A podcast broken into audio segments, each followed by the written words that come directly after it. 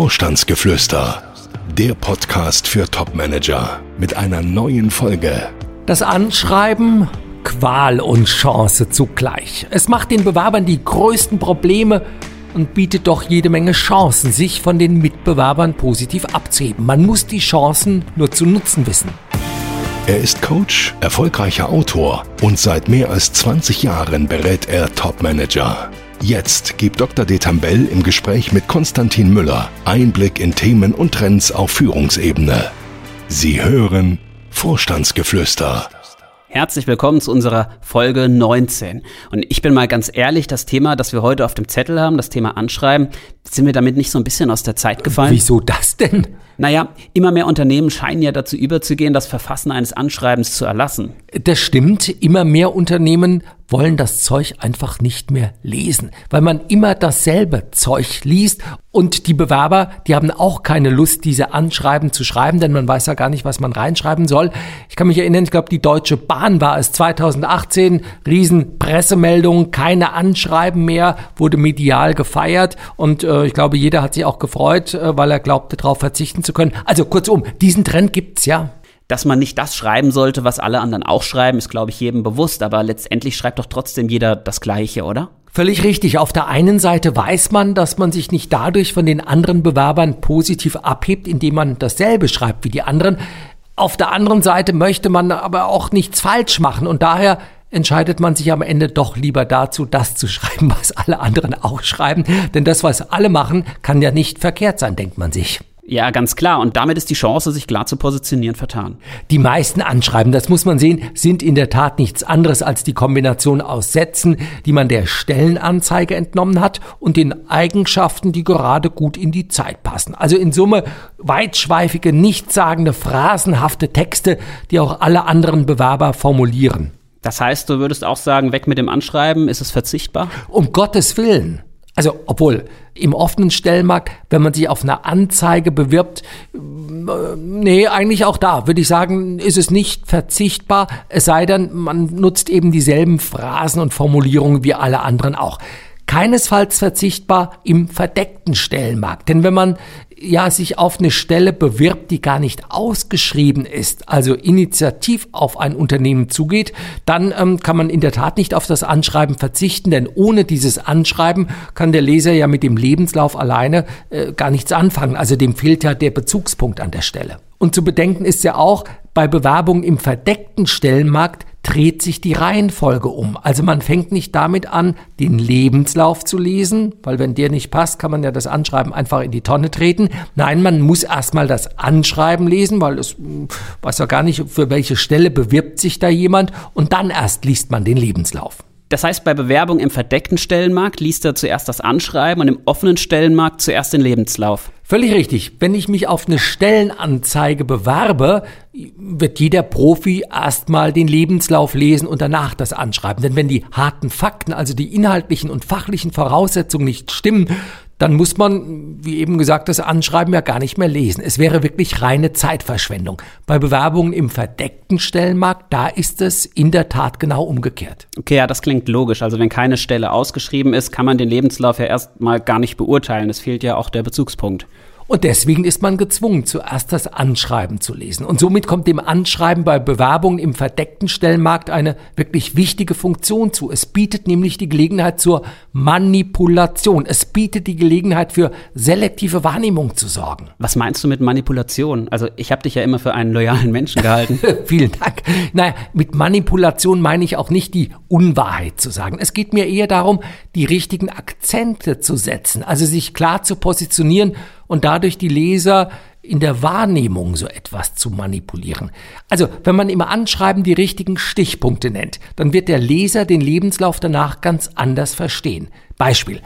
Wenn man im Anschreiben schreibt, dass man vor allem dafür immer sein Geld wert war, die Internationalisierung voranzutreiben und in Asien und den USA für mehr Wachstum zu sorgen, dann werden dem Leser der Unterlagen bei der Durchsicht des Lebenslaufes fast von ganz allein genau diese Themen ins Auge springen. Stichwort selektive Wahrnehmung. Durch das Nennen der Themen, die einem wirklich wichtig sind, kann der Leser im Grunde gar nichts dagegen tun, dass er genau diese Themen fortan wahrnimmt. Also eigentlich eine ganz einfache Sache. Wunderbar. Aber warum machen das dann nicht die Bewerberinnen und Bewerber auch so? Ja, ja, weil Positionierung, äh, das ist ja dann die Sorge, eben dazu führen könnte, dass man seine eigenen Chancen reduziert. Also wer sich als Experte für anorganisches Wachstum positioniert, der fürchtet, keine Chancen zu haben, wenn der Leser der Unterlagen den Restrukturierer oder ja, den Geschäftsentwickler sucht. Weil man sich aber nichts verbauen will und zudem vieles ja auch zutraut, entscheiden sich die meisten Leser dafür, sich als Generalist darzustellen, der alles kann und selbst für das, was er nicht kann, offen ist und ähm, ja auch keinen Zweifel daran lässt, dass er sich auch für alle anderen Themen ganz schnell entsprechend einarbeiten könnte. Das scheint auf den ersten Blick jetzt auch erstmal richtig. Also wenn ich nichts ausschließe, müsste ich doch eigentlich auch die maximale Zahl an Chancen haben. Stimmt auf den ersten Blick völlig richtig. Auf den zweiten Blick ist eine solche Überlegung aber völliger Unsinn und führt zumindest dann, wenn es um Führungspositionen geht, ins Abseits beziehungsweise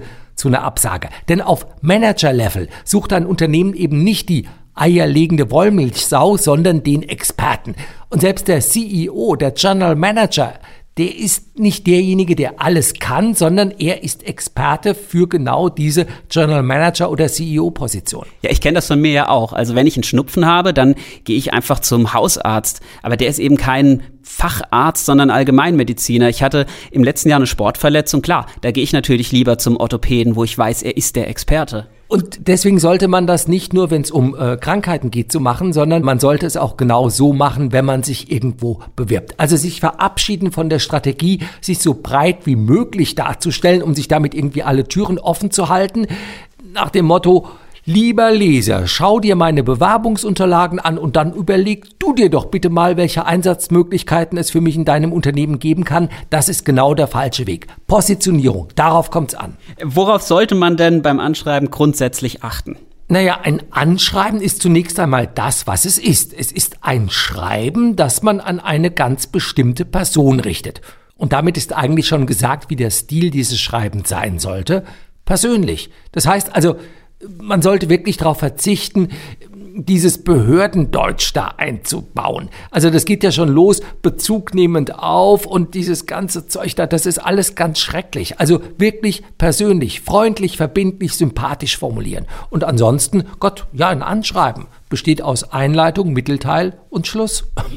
Du lieferst ja eigentlich schon die Stichworte. Was gehört dann zum Beispiel in die Einleitung? Ach, in der Einleitung begründet man kurz und knapp, weshalb man sich bewirbt, beziehungsweise warum man sich beruflich verändern will. Das klingt einfach. Und doch machen hier nicht wenige bereits wirklich gravierende Fehler. Also statt zum Beispiel klar und ehrlich zu benennen, was der Grund für die Bewerbung beziehungsweise die berufliche Neuorientierung ist, versucht man so zu tun, als sei im aktuellen Unternehmen alles spitzenmäßig und obwohl die aktuelle Position ja auch ganz toll sei, strebe man trotzdem einen Wechsel an, für den man übrigens auch bereit sei, zukünftig zu pendeln oder einen Zweitwohnsitz zu akzeptieren. Ich meine, wenn der Empfänger der eigenen Bewerbungsunterlagen solche Phrasen als übliches Zeug, das man nicht zu wörtlich nehmen sollte, gedanklich ad acta legt, dann hat man Glück. Schlimmer ist es, wenn der Leser der Bewerbungsunterlagen solche Formulierungen als bare Münze nimmt, denn es widerspricht wirklich jeglicher Lebenserfahrung, dass sich jemand beruflich neu orientieren möchte, wenn in der aktuellen Position alles supi-dupi ist. Also die Sympathie für einen Bewerber, der einen schon in den ersten Sekunden auf diese Weise hinters Licht führen will, also die dürfte deutlich sinken. Aber dann denkt doch jeder, ich hätte einen neuen Job nötig. So ist es. Und deswegen wird davon in der Bewerberliteratur ja auch abgeraten. Also man würde sich damit unattraktiv machen und den eigenen Marktwert reduzieren. Ich halte das für völligen Unsinn. Zumindest auf Top-Level. Denn wenn man keinen neuen Job haben möchte, ja gut, dann wird man sich doch gar nicht erst bewerben. Also meine Empfehlung ist da ganz eindeutig, nennen Sie bereits im Anschreiben den Grund, warum Sie sich beruflich neu orientieren wollen. Was können das denn für Gründe sein? Der aktuelle Chef ist blöd. Unbedingt. Also er muss ja nicht gerade blöd sein, aber man bekommt einen neuen Chef und der neue Chef, Gott, der möchte eben nicht mit den Mannen und Damen des Vorgängers weitermachen und äh, naja, der legt einem dann auch nahe, vielleicht sich was Neues zu suchen. Oder vielleicht gibt es eine Umstrukturierung im Unternehmen. Die eigene Position entfällt, da wird ein ganzer Bereich einfach platt gemacht. Also das alles können Gründe sein, für die auch jeder Verständnis hat. Ich meine, es geht ja auch keiner davon aus, zumindest auf Top-Level, dass man sich beruflich neu orientieren muss, weil man auf einmal silberne Löffel geklaut hätte oder weil man, obwohl man schon elf Jahre im Unternehmen verantwortlich tätig war, auf einmal dann doch als Low-Performer entlarvt worden sei. Das ist, das ist Unsinn. Davon geht man wirklich nicht aus. Kann man denn die Frage, warum man sich beruflich neu orientieren will, nicht erstmal offen lassen, also gar nicht erst beantworten? Das ist keine gute Idee, denn klar, die Frage ist erstmal noch gar nicht formuliert und Fragen, die gar nicht ausgesprochen sind, muss man ja auch nicht beantworten. Auf der anderen Seite, unausgesprochen steht die Frage ja doch im Raum. Jeder, der Bewerbungsunterlagen bekommt, fragt sich, warum bewirbt sich dieser Mensch bei mir? Was will der? Warum will der sich verändern? Man muss auch sehen, wenn die Frage unbeantwortet bleibt, dann bleibt sie permanent irgendwie im Raum stehen und belastet den anderen in der Wahrnehmung, weil im Hinterkopf denkt er immer, was ist wohl der Grund, dass jemand mit dieser Bewerbung auf mich zukommt. Vielleicht ein zweiter Grund, ein zweites Argument, diese Frage gleich von Anfang an zu beantworten. Wenn man sie nicht beantwortet im Anschreiben, na gut, dann verlagert sie sich ins Vorstellungsgespräch und wird dort nicht selten zum gesprächsbeherrschenden Thema. Man redet stundenlang darüber, warum, weshalb, wieso und vergeudet damit Zeit. Denn man muss sehen, warum etwas zu Ende geht oder warum man etwas beenden möchte, beantwortet niemals die eigentlich entscheidende Frage im Vorstellungsgespräch, nämlich was man für das neue Unternehmen tun kann und will. Okay, soweit zur Einleitung. Dann folgt der Mittelteil. Hier geht es um die Fragen, Wofür war man bisher immer sein Geld wert? Was ist der rote Faden im bisherigen beruflichen Werdegang? Wofür haben mich meine Vorgesetzten, die Mitarbeitenden, die Kundinnen und Kunden immer sehr geschätzt? Mit welchen Aufgaben hat man mich gerne betraut? Warum? Was geht mir gut von der Hand? Es geht am Ende um die Frage, welchen Beitrag zum Unternehmenserfolg kann ich besser leisten als meine Mitbewerber? Wenn man sich mal vorstellt, der sogenannte Elevator Pitch. Man trifft jemanden im Aufzug und hat 30 Sekunden Zeit, ihm zu sagen, warum er sich für einen entscheiden soll, warum er bei mir und nicht bei jemand anderem kaufen soll. Wenn man sich das mal vorstellt, was würde man da sagen? Und diese Antwort, die könnte man dann ins Anschreiben in den Mittelteil platzieren. Gibt es dann auch No-Gos, also Angaben, auf die man auf jeden Fall verzichten sollte? Unbedingt. Also einige nutzen ja das Anschreiben dazu, den Lebenslauf einfach nochmal runterzuschreiben was soll das? Nee, ebenso langweilig und äh, nichtssagend sind so Belehrungen und Plattitüden. Also wir haben die alle im Ohr. Ähm, moderne Unternehmen brauchen im Zeichen der Globalisierung dynamische Teamplayer und genau der bin ich. Schrecklich.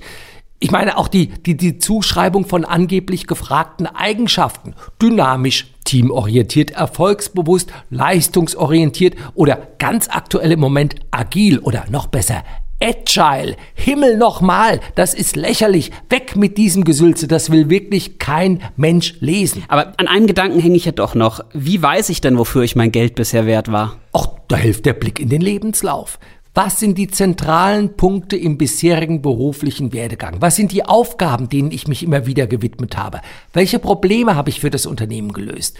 Ging es um die Erschließung neuer Märkte, Optimierung von Prozessen? Ging es um Einführung und Umsetzung von irgendwelchen Methoden, Innovationen, Beiträge zur Internationalisierung? Habe ich was für die Personalentwicklung getan? Habe ich den Laden restrukturiert? Was ist mit Fachkenntnissen? ach, die gehören nicht unbedingt rein. Also zumindest nicht auf Top-Level. Denn ähm, ich meine, wenn ein Finanzer betont, dass er gut mit Zahlen umgehen kann, dann ist das genauso überflüssig, glaube ich, wie der Vertriebsmanager, der sagt, er hätte immer Kundenkontakt und das würde er auch lieben. Und äh, also da kann man wirklich davon ausgehen, auf Manager-Ebene muss man das Fachliche in dieser Weise, glaube ich, nicht mehr betonen. Ja, und damit sind wir schon beim Schlussteil. Was? Sind wir schon, ist die Zeit schon rum für heute? Am so. Ende des Anschreibens. Ich meine, was gehört ans Ende? Ans Ende. Nicht viel. Also vielleicht zwei Bitten. Zum einen die Bitte an den Empfänger der Unterlagen, sich einfach ein, ja, die Unterlagen durchzuschauen und sich aufgrund der Unterlagen ein Urteil zu bilden. Und zum zweiten vielleicht die Bitte, eingeladen zu werden für ein Vorstellungsgespräch. Gibt es sonst noch irgendwas, worauf man so grundsätzlich achten sollte?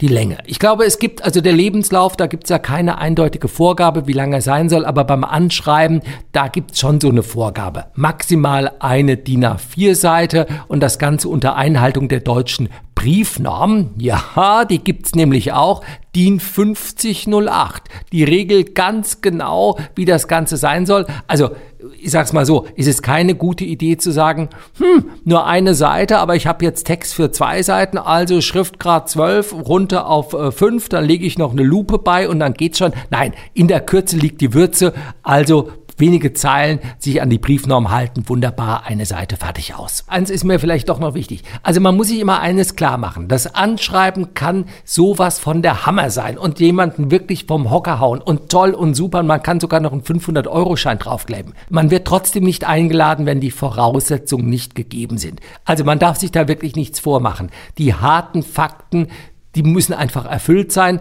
Dann ist okay, dann hat man eine Chance und wenn das Anschreiben dann schön formuliert ist, hat man noch größere Chancen. Umgekehrt geht's nicht. Das Anschreiben ist dann wirklich nur noch ja, der, der, der Goldstaub auf dem Lebenslauf obendrauf. Fragen an Dr. Detambell. Ja, und damit kommen wir zu den Fragen, die uns wieder erreicht haben. Sie wissen ja, Sie können uns Fragen stellen an podcast.vogel-detambell.de. Andreas ist 49 Jahre alt, Chief Operating Officer aus München. Und er schreibt uns, in den letzten rund sechs Monaten wurde ich zu sieben Vorstellungsgesprächen eingeladen. Am Ende kam es aber zu keinem einzigen Vertragsangebot. Was mache ich falsch? Vielleicht macht er gar nichts falsch. Also es könnte durchaus sein, Pech gehabt. Kann es geben. Auf der anderen Seite, äh, gut, ich meine, sieben Gespräche in sechs Monaten und kein einziges führte weiter. Klar, es könnte sein, dass die Performance, sag ich mal, also die, der eigene Auftritt in den Vorstellungsgesprächen nicht optimal war. Müsste man dran arbeiten. Vielleicht liegt es aber auch daran, dass er von vornherein gar keine Chancen hatte. Also nicht selten wird ein Bewerber durchaus vom Headhunter, vom Personalberater mit, ja, irgendwo vorgestellt, aber er ist Füllkandidat. Also eigentlich hatte er keine Chance, aber man hat ihn mit reingenommen in die Longlist, in die Shortlist, einfach deswegen, weil man sich mit dem nicht blamiert und irgendwie muss man ein paar Kandidaten vorstellen. Also eine eindeutige Antwort gibt's leider nicht an dieser Stelle. So, dann haben wir es auch schon wieder für heute. Ich sag vielen Dank und tschüss bis zur nächsten Woche. Ich freue mich auch auf nächste Woche und bis dahin der Wunsch an alle, die uns zuhören, bleiben Sie reich. An Erfolgen. Jawohl. Gibt es Fragen, die Dr. Detambell Ihnen beantworten kann? Schreiben Sie uns. Unsere E-Mail-Adresse podcast.vogel-detambell.de Folgen Sie uns und schalten Sie nächste Woche wieder ein. Vorstandsgeflüster